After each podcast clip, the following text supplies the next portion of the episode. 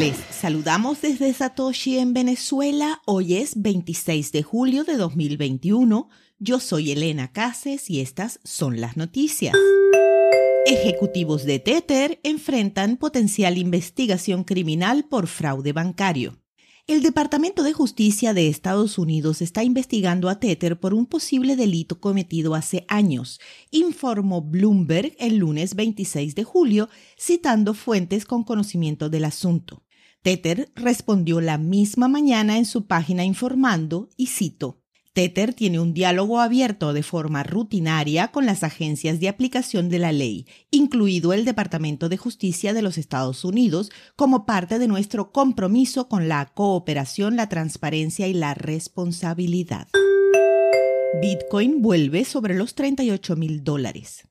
El lunes 26 de junio, Bitcoin tuvo la gran esperada y muy pospuesta subida de precio que los analistas estaban vaticinando desde hace semanas. Arrancó la semana con una diferencia del 7% con respecto al día anterior. Con todo, la subida agarró a varios traders que apostaban a la baja desprevenidos. Hubo más de 900 millones de dólares liquidados en diversos exchanges, según datos de Buy BTM, en las mayores liquidaciones de los últimos tres meses. BlockFi sancionado en otro estado y van 4. Vermont es el último estado en presentar orden de restricción contra la cuenta de criptomonedas con intereses que ofrece BlockFi. Los estados de Nueva Jersey, Alabama y Texas son los anteriores. La información se hizo pública en la página web de la compañía este lunes 26, añadiendo que están y cito, en diálogo activo con múltiples reguladores para demostrar que vía BlockFi Interest Account no es un valor y no debería ser regulado como tal. La empresa posee un total de 15 mil millones de dólares bajo su gestión. Bitcoin crece entre inversionistas estadounidenses jóvenes.